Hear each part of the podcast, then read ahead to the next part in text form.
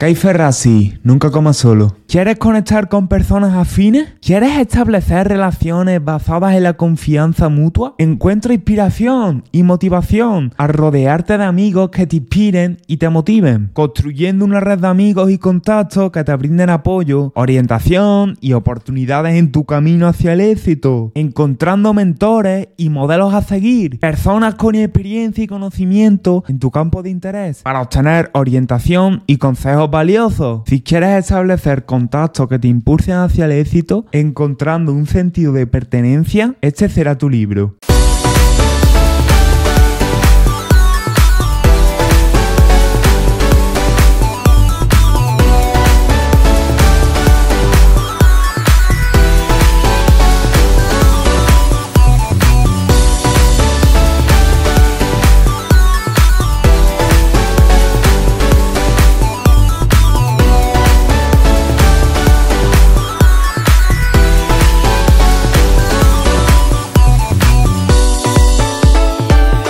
La revista Grind le incluyó en la lista de los 40 top líderes de los negocios de menos de 40 años y el Foro Económico Mundial le otorgó el título de líder global para el futuro. Evidentemente, construir una red de relaciones no es lo único que tienes que hacer para triunfar. Mucho requerirá de tu esfuerzo, pero construir una carrera y una vida con la ayuda y el apoyo de amigos, de familiares y compañeros de trabajo tiene varias virtudes increíbles. Con ellos no se te hará aburrido, una carrera que valora las relaciones es bueno para las empresas en las que trabajas porque todos se benefician de tu crecimiento. Te sientes satisfecho con tus relaciones. El autor tiene más de 5.000 personas actualmente en su agenda que responderían al teléfono si los llamara. Todo eso implica bastante trabajo, mucho esfuerzo y dedicación y pensar duro no solo sobre ti mismo, sino sobre otros. A su edad le dice a los, le dice a los estudiantes que había disfrutado de la mejor educación posible gracias a la generosidad de los demás y reitera que lo difícil es ir y pedir la generosidad de los demás. Todo el mundo en la sala ha tenido que pedir ayuda para conseguir una entrevista de trabajo, un primer empleo o un consejo y la mayoría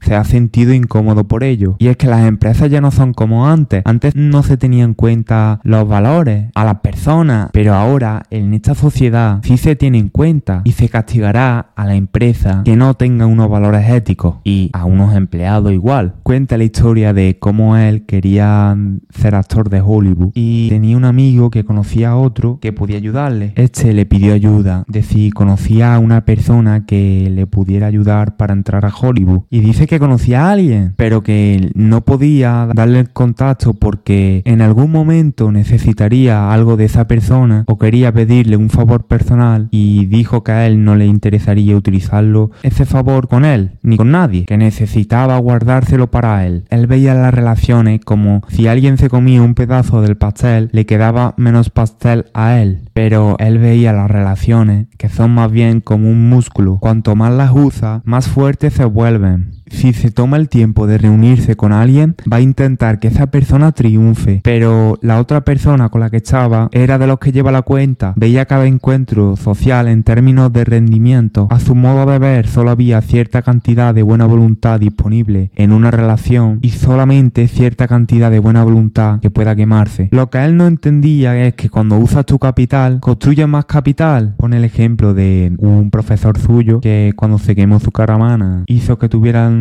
sitio para alojarse, estaba a punto de conseguirle el trabajo de verano, su profesor comprendía el valor de presentar a la gente, sabría el impacto que eso tendría en sus vidas, pero también que la lealtad que este tipo de actos engendran acabarán valiendo la pena. Su punto de partida es que te ganas la confianza de los demás preguntando qué puedes hacer por ellos, no ¿Qué pueden hacer ellos por ti? Para él, un amigo te puede dar trabajo, dinero, consejos, ayuda, esperanza. El autor deja claro que es mejor dar antes que recibir y no llevar la cuenta. Si te guías por la generosidad, te lloverán recompensas. El mundo de los negocios es un paisaje competitivo. El ayudante de ayer es el traficante de influencias de hoy. Desde luego es más fácil avanzar en la vida cuando las personas que trabajan para ti quieren ayudarte que cuando desean tu fracaso. También está el refrán dime con quién andas y te diré quién eres. Tu relación es una expresión de quién eres y qué tienes para ofrecer. Nada puede compararse con eso. Por algo dicen que eres la media de las cinco personas con las que más te juntas, ¿no? Por algo dicen que ganarás como la media de las cinco personas con las que más te juntas. Antes de buscar relaciones, primero debes identificar tu pasión. Te dice que escribas tu meta añadiendo otra columna en la que pusiera todas las cosas que te proporcionan placer y alegría, los logros, las personas y las cosas que te emocionan.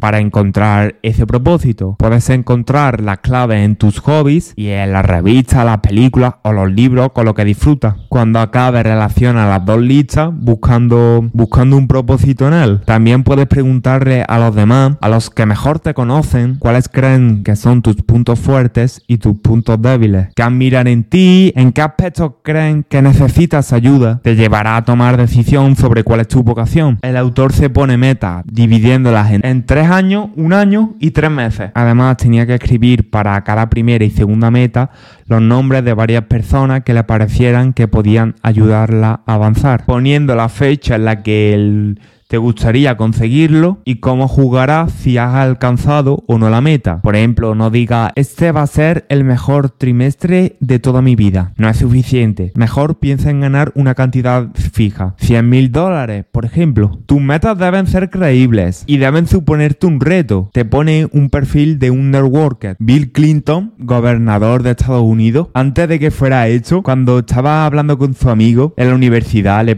le preguntaba qué licenciatura había sacado y en qué universidad estaba. Y él tomaba nota de todo lo que le decía, porque se iba a meter en política y tenía intención de presentarse un día a las elecciones de gobernador. Y que tomaba notas de todas las personas que iba conociendo. Ya entonces sabía que quería ser gobernador y tenía la claridad de que su meta, de su meta alimentaba su fuerza, compasión y sinceridad. Cuando ya fue gobernador de Arkansas, un estado de Estados Unidos, cuando fue a su primera charla, cuando ya era gobernante, a su primer evento nacional sobre networking y liderazgo, parecía que conocía a todo el mundo. No solamente por leer la etiqueta de su nombre, sino por saber a qué se dedicaban y en qué estaban estaban interesados los demás. No recordaba simplemente tu información personal, utilizaba esta información como medio para crear lazos contigo. Es importante establecer una conexión real con los demás. Clinton trataba a las personas con sinceridad, además, no por beneficio. Y es que el gran mito del networking es que se comienza a conectar con gente solamente cuando se necesita algo. Por ejemplo, un empleo. En realidad, la gente que tiene un amplio círculo de contactos, mentores, y amigos, sabe que debes conectarte mucho antes de necesitar nada de alguien. Un amigo del autor trabajaba como relaciones públicas y para el autor se equivocaba completamente de lo que hacía, porque no había comenzado a contactar clientes y su plan era ascender en la empresa donde trabajaba hasta que pudiera permitirse marcharse y entonces crearía una sociedad, una empresa y empezaría a buscar clientes. Dice que no quería contactar clientes potenciales hasta que no se pudiera presentarse como un relacionista relaciones públicas que tiene su propia empresa. El consejo del autor fue que comenzara a buscar clientes cuanto antes y que si había pensado en qué sector quería especializarse, en dónde se reunían las empresas más reunidas de ese sector y que cuando tuviera esa respuesta ya comenzara. Lo más importante es que conociera a esas personas como amigos y no como clientes. Ofrece tu servicio de manera gratuita, le aconsejo, por lo menos al principio, en una organización sin fines lucrativos con lo que tengan relación, con la que tengan relación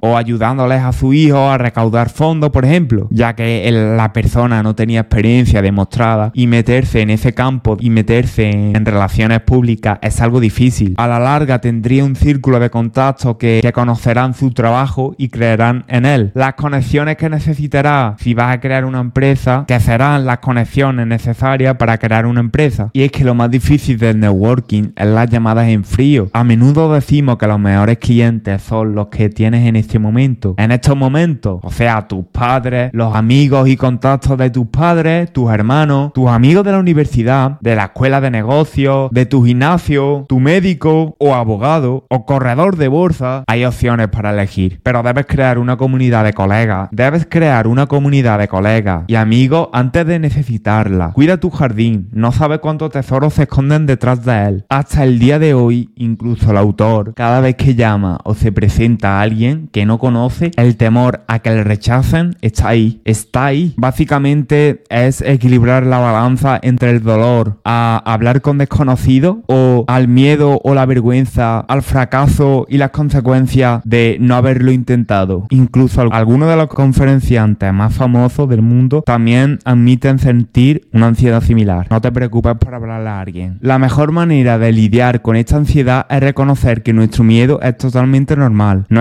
solo. Y la segunda cosa puede ser que superar el miedo puede ser vital. Algunos de los conferenciantes más famosos del mundo también admiten sentir una ansiedad similar. La mejor manera de lidiar con esta ansiedad es reconocer que nuestro miedo es normal, es normal y que superarlo puede ser vital. Otra opción que tienes es buscar un modelo. Busca a alguien en tu círculo que aborde a los demás sin miedo. Si no te sientes preparado para abordar a gente nueva tú solo, deja que algún conocido extrovertido te ayude. Y si resulta apropiado, ve con esa persona. Si resulta apropiado, puedes ir con esa persona a algún lugar, algún evento social y observar su comportamiento. Fíjate en su manera de actuar y con el tiempo adoptarás alguna de sus técnicas que te ayudarán a abordar a la gente tú solo. Otra cosa que dice es que hay centros que permiten practicar el aprender a hablar en público con un profesor que te guía y te anima. También es conveniente que te impliques con gente que le guste lo mismo que a ti. Te sentirás más cómodo como cualquier hobby que puede servirte como vehículo para practicar en grupo. Te puedes convertir, convertirte en uno de los líderes de un grupo es crucial porque el liderazgo requiere práctica. Así que practica. Puedes llegar a hacer práctica, puedes llegar a hacer terapia, no te hace más extrovertido, pero te ayuda a afrontar tus miedos y ansiedades. Sea como sea, hazlo y punto. Y si te pones una meta, mejor. Acaba con una pregunta. Para hablar en público, saca consejos de, de Anne Rosenberg, una mujer. Los consejos que te dice de ella son que exponga tu situación y tienes que saber lo que opinas antes de hacerlo, de decirla. Comunica tus sentimientos. Se nos dice que la vulnerabilidad es negativa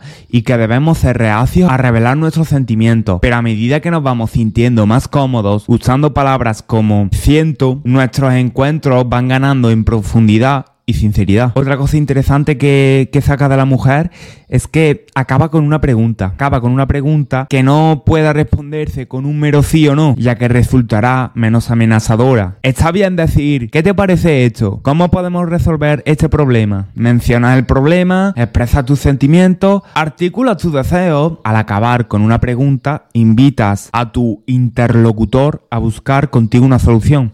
También habla de un networker que lo está haciendo más. El típico que te saca, el típico que tiene un martini en una mano y la tarjeta en la otra y en la que te descuida busca venderte. Siempre están buscando la oportunidad para vender. No saben lo que es la sinceridad y poseen una ambición que los hace estar dispuestos a todo. Otra, otra cosa que dice que hace mal la gente es que debes demostrar tu interés. Es que si quieres demostrar tu interés por la vida de tus empleados, debes poner una foto de tu equipo que demuestre lo que ha conseguido tu equipo, que pueda llegar a pensar que ellos te importan tanto como te importas tú. Votamos por la gente que nos gusta y que respetamos. Las grandes empresas las, las lideran directores generales que inspiran amor y admiración. Los ruines acaban últimos. En resumidas cuentas, si no tienes en cuenta los intereses de los demás, la gente se dará cuenta pronto. Y además nuestra cultura exige más de nosotros actualmente. O sea, que nos tratemos los unos a los otros con respeto. Si no te quieres convertir en un mal networker, asegúrate de que tienes algo que ofrecer. Y ofrécelo con sinceridad. Tampoco use los chismes como moneda. Todo el mundo sabrá que no eres de fiar a largo plazo. Tampoco trates mal a la gente que está a tu cargo. Si una persona trata mal a una,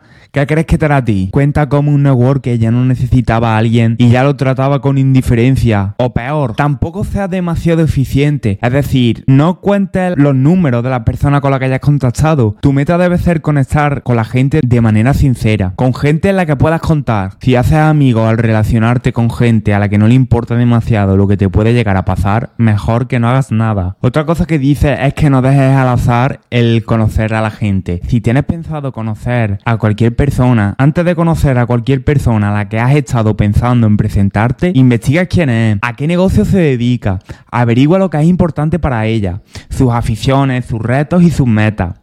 Tanto en su negocio como fuera de él. Incluso cómo es esa persona éticamente, en qué cosas cree, de qué logro suyo está orgullosa y, y debes estar también al día de lo que sucede en su empresa. Lo que más le importa a las personas es lo que ellos hacen. Presentarse a una reunión sin saber de la persona es inaceptable. Y más ahora con Google. Puedes buscar artículos escritos por, por o sobre la persona que vas a conocer. ¿Cuál es la idea de esto? Desarrollar un lazo de verdad con ellos. Encontrar un punto en común que sea más profundo de lo que puede surgir en un encuentro por suerte, por fortuna. Además, la gente prefiere ayudar a la persona con la que se ve parecido a ellos. No tienes por qué esconder la investigación que haces. Él no la esconde. Es más, la gente se siente halagada y saben al instante que pueden hablar con alguien de algo que les gusta. Otra cosa que dice es que anota los nombres de las personas a las que conoce. Es importante acordarse de los nombres de las personas. En, en otro libro de cómo ganar amigos e influir sobre las personas, te cuento una historia muy bonita de cómo un cliente que nadie se sabía su nombre porque era de otro idioma y era muy difícil de pronunciar. El vendedor se la aprendió y gracias a eso el cliente se sintió especial y empezó a comprarle más. También es importante hacer una lista de los clientes potenciales y gente que podría ayudarnos más, más adelante. Al crear tus categorías recuerda que cada una de ellas debe corresponder a una de tus metas. Al hacer la lista piensa en las siguientes categorías. Parientes, amigos de parientes, todos los parientes y contactos de, de tu pareja, colegas actuales, miembros de organizaciones profesionales o sociales, clientes antiguos o actuales, padres de amigos de tus hijos, vecinos de antes y de ahora, gente con la que fuiste al colegio, gente con la que has trabajado en el pasado, antiguos profesores, o jefes, gente con la que haces vida social, gente que te proporciona algún tipo de servicio. Luego crea hojas de llamada por región listando tanto a las personas que conoce como a las que no conoce y cuando visita una ciudad intenta llamar a tantas personas como puede. Con esa lista de clientes potenciales la imprime y la lleva consigo a donde vaya. Él tiene lista geográfica, él tiene lista geográficas por sector, por actividad, etcétera. Si leía sobre alguien que encajaba en una de sus listas, lo añadía y buscaba sus datos. Lista de clientes potenciales. Y es que no solo quieres saber quiénes son las personas claves en tu campo, sino ser reconocido en su momento como una de ellas. Otra cosa es que nunca vas a estar listo para conocer a gente nueva. El momento perfecto no existe. Tus angustias no desaparecerán por completo. Jamás. Otra cosa que dije interesante es que si no crees que vas a obtener lo que quieres de esa llamada, lo más probable es que no lo obtengas. Para ganar, tienes que imaginarte a ti mismo ganando. Es como el experimento de la, de la doble rendija en el que se vio que el, hecho de las partículas, los átomos de las partículas golpearan a la pared dependiendo de los científicos que estaban en el momento, haciendo ver cómo la, creencia de los científicos sobre cómo actuaba la materia influía en la realidad. Eso lo digo yo, no el libro. El tío tampoco lo ha tenido fácil. Ha habido mucha gente a lo largo de la, de la persona que la han rechazado o ni la han contestado. Quería hacer un negocio con con un director de la empresa a la que, a la que no le respondía. Cuenta cómo la gente a menudo no te responde. Y tienes que olvidarte de tu orgullo y seguir llamando o escribiendo y todo con serenidad al hablar con la persona. De nada sirve que te molestes. Cuenta cómo él hablaba de parte de su amigo que quería hacer negocios con otra persona a la que el autor conocía más. Y es que una de las reglas para hacer que una llamada fuera cálida es mencionar una persona o una institución que resulte familiar. Debes demostrar que tienes credibilidad. Un amigo en común, aunque sea solamente un conocido, te diferenciará in instantáneamente de los demás, que andan en busca de la misma persona que tú. Y es que cuando mencionas a alguien que tanto tú como la persona con la que quieres establecer relación conocéis, de repente la persona a la que estás llamando tiene una obligación no solo para contigo, sino para con el individuo que has mencionado. Recuerda que debes dejar claro tu valor. ¿Qué puedes hacer por ellos? También debes personalizar tu llamada con información que demuestre que estás suficientemente interesado como para haber hecho los deberes de haberle investigado antes. Habla poco pero di mucho. Que sea rápido y cómodo. Proporciona suficiente información para que la persona acepte pasar un rato contigo hablando, pero tampoco hables demasiado y deja un margen para que el otro tenga tiempo de decir sí o ya o algo por el estilo. En general, el objetivo de llamar en frío, el hecho de llamar a una persona que no conoces es conseguir una cita para expresar la propuesta en detalle, no para venderle, no para cerrar la venta. También te habla de que digas concesiones. En una negociación informal, primero pide mucho, dejando margen para hacer concesiones, dejándole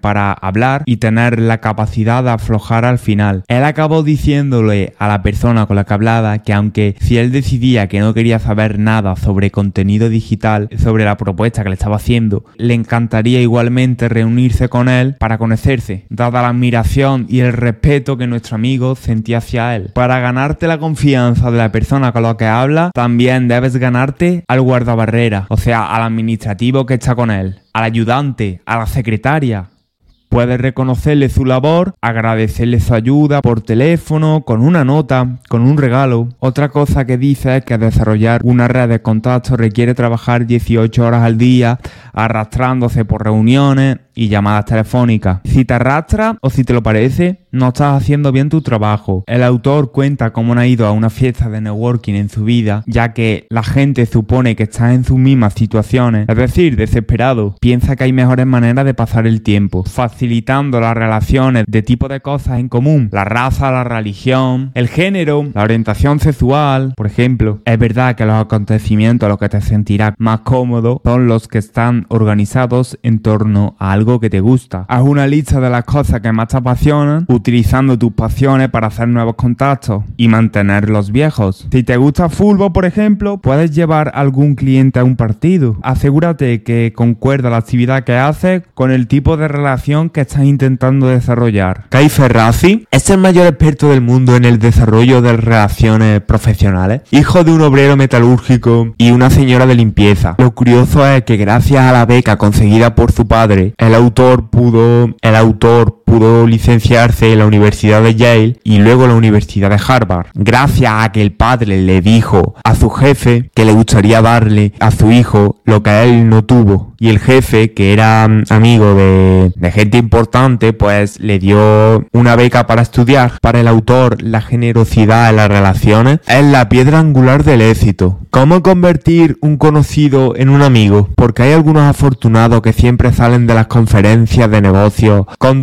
de citas para almuerzo y una docena de asociados potenciales, mientras que otros se marchan con la mano vacía. El verdadero networking consiste en encontrar maneras de hacer que otros tengan éxito. Se trata de trabajar duro para dar más de lo que recibe. Las reglas de networking es que en el tiempo libre te comuniques con el compañeros, profesores, jefes o cualquiera que pudiera beneficiarte de una relación en la etapa de tu vida que tú estés. Cuando conozcas a alguien con quien deseas establecer relación, haz el esfuerzo de asegurarte que no quedes olvidado. Una de las cosas que dice el libro. ¿Quieres distinguirte de los demás?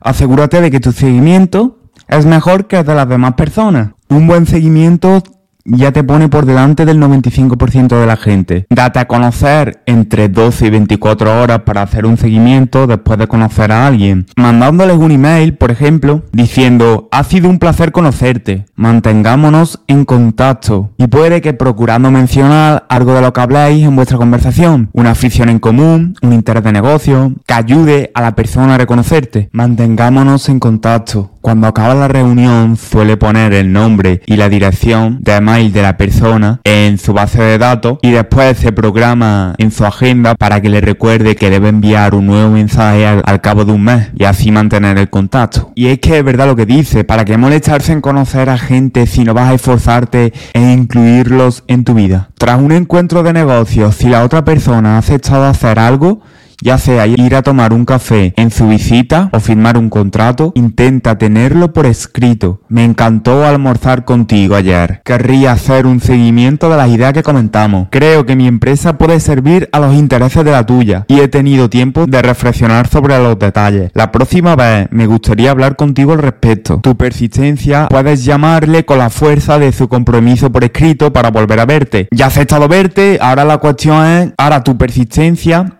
hará que eso ocurra de nuevo. Recuerda concentrarse siempre en lo que puedes hacer tú por ellos. Otra manera efectiva de mantener el contacto es recortar artículos que te parezcan interesantes y enviárselos a aquellas personas de tu red a las que puedan interesarles. Demuestra que se han acordado de ti y de los temas que le preocupan. Algunos recordatorios de los que deberías incluir en tu seguimiento. Expresa siempre tu agradecimiento. Incluye algún elemento de interés de tu encuentro o conversación, un chiste, un momento de humor compartido. Reafirma el compromiso que hiciste a los dos en ambas direcciones. Sé breve y conciso.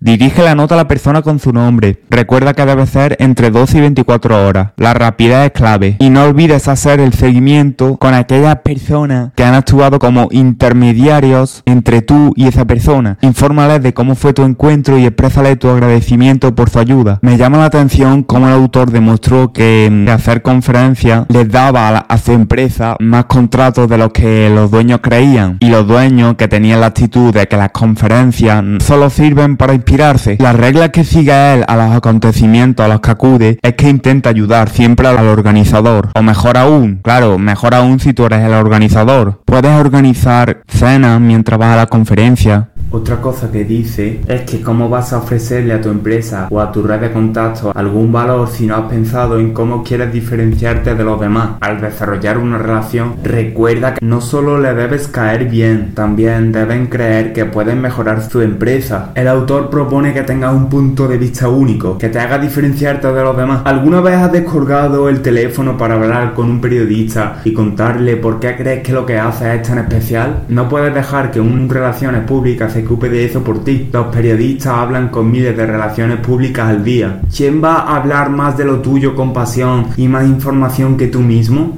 Tú eres el experto en lo que haces. Algunas de las cosas que te, que te ayudarán a convertirte en un experto es avanzar y analizar las tendencias y las oportunidades nuevas. También identifica a las personas que parecen ir por delante de todos los demás y relacionate con ellas. Otra cosa, el hecho de cuántas personas tienen el coraje de hacer preguntas, hay pocas que tengan coraje de hacer preguntas. Pero si haces preguntas distintas de las que suelen hacer, también obtendrás resultados distintos de lo que todo el mundo ha visto. Todas las personas responden de las grandes innovaciones. Conócete a ti mismo, conoce tus talentos y explótalos. Utiliza, te dice que haga la regla del 80-20, o sea, el pareto. El 20% de las acciones que te den el 80% de los resultados. Te dice que, te concentres en cultivar tus puntos fuertes de manera que, que tus puntos débiles importen menos. Puedes tener experiencias fuera de lo común, como aprender a tocar el violín, viajar a lugares exóticos, no sé, hay bastantes cosas. Tampoco te desanimes. Recuerda que hasta el mismo hombre dice que, que sufre rechazo regularmente. Recuerda que la meta de tu contenido debe ser traer dinero para la empresa a la que trabajes. Te cuenta el perfil de un de otro networker como es el Dalai Lama, como es el Dalai Lama. Es un monje budista, escapó del ejército chino, escapó del Tíbet huyendo del ejército chino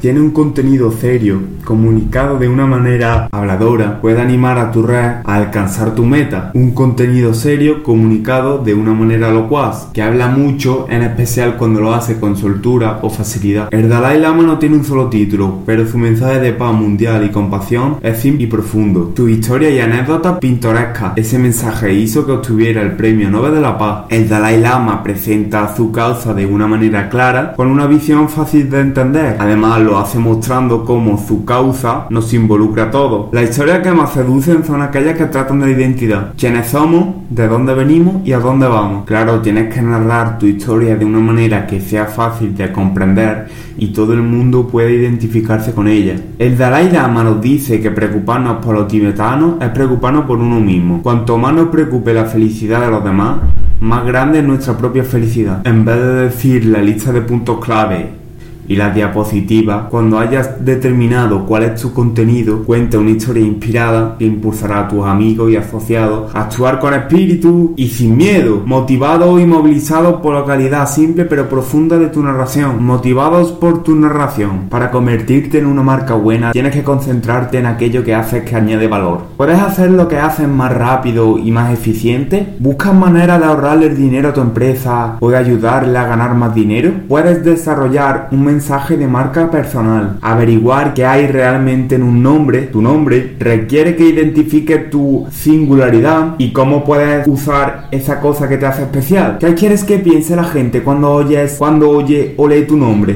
Tu mensaje de posicionamiento debería incluir una lista de palabras que te gustaría que la gente usara, usara al hablar de ti. Escribir palabras que, que sean importantes para ti es un primer paso para que los demás crean en ellas. Es importante distinguirse de los demás.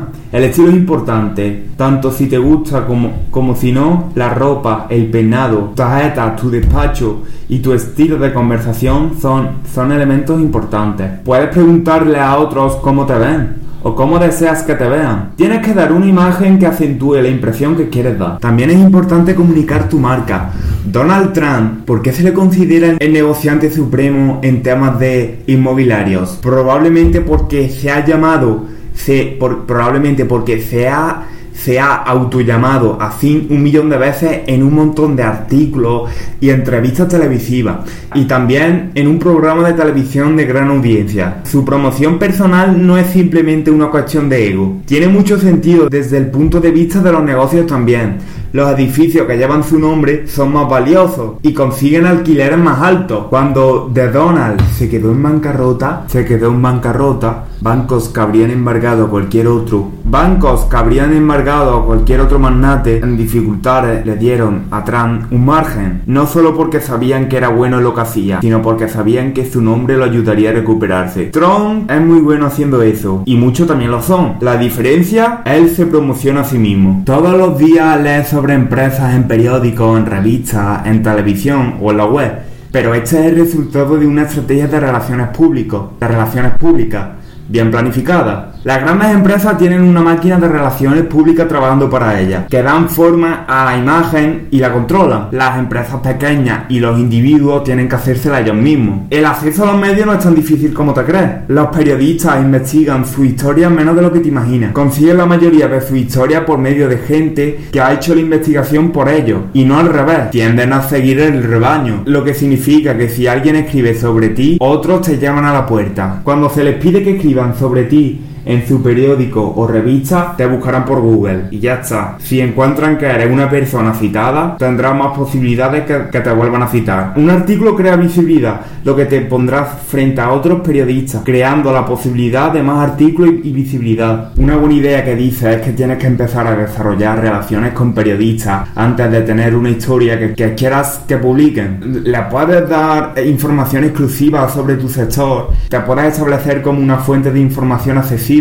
y ofrecerte para ser entrevistado, tanto si se trata de una revista como si se trata de radio o televisión. Para él, con el tiempo, verás que, las horas que hayas empleado en desarrollar relaciones con periodistas habrán valido la pena. Los mejores representantes pueden ser socios estratégicos, pero al final la prensa quiere hablar con la persona importante, tú. La mayoría de los grandes artículos sobre, sobre él han venido de sus propios contactos. Sí, una empresa de relaciones públicas puede ayudarte a conseguir esos contactos, pero en la primera fase de tu carrera no los necesitarás y probablemente tampoco te los podrás permitir. Al promocionar tu marca, puedes empezar con una base de datos de periódicos y revistas de tu zona que podrían estar interesados en tu contenido. Boletines universitarios, prensa periódica gratuita, por ejemplo, recuerda que la frase debe ser corta y pegadiza. Antes a un candidato de los Estados Unidos, a un candidato de la presidencia de Estados Unidos, antes se le permitía 42 segundos para exponer su idea y ahora menos de 7. Los móviles nos han hecho que nuestra atención se disperse mucho. Tampoco seas pesado, si te rechazan, puedes preguntar qué debes incluir más para ser publicado. Pero fíjate en los signos, pero fíjate en los signos de las personas que te desvelarán que no le interesa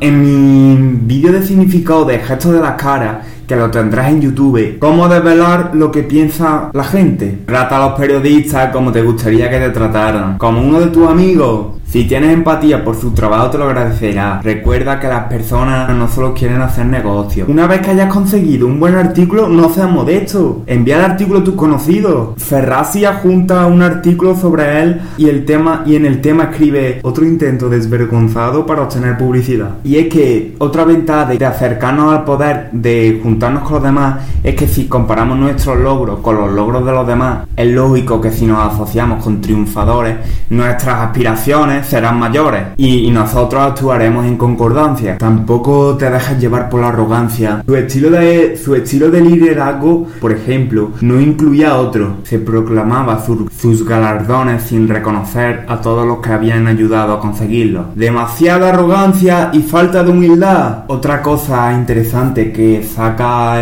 el hombre de una, de una historia que cuenta que si la quieres escuchar, cómprate el libro. El libro está interesante, te lo recomiendo. Tiene muchas cosas prácticas. Es que, es que si quieres hacer que las personas se sientan implicadas y no solamente como parte del proceso, sino como parte del movimiento de, de, liderazgo, los compromisos no eran compromisos a menos que todas las personas implicaran sepan lo que había sobre la mesa con absoluta claridad. También te habla de cómo encontrar un mentor con talento y experiencia que esté, dispuesto, que esté dispuesto a invertir tiempo y esfuerzo para desarrollarte como persona y como profesional es mucho más importante que tomar decisiones profesionales basadas en el sueldo y el prestigio. Lo cuenta con una historia que él mismo tuvo. Además, en aquella época el dinero no era importante. Otro perfil de un networker que te cuenta es Eleanor. La señora Roosevelt invitó a, a, una,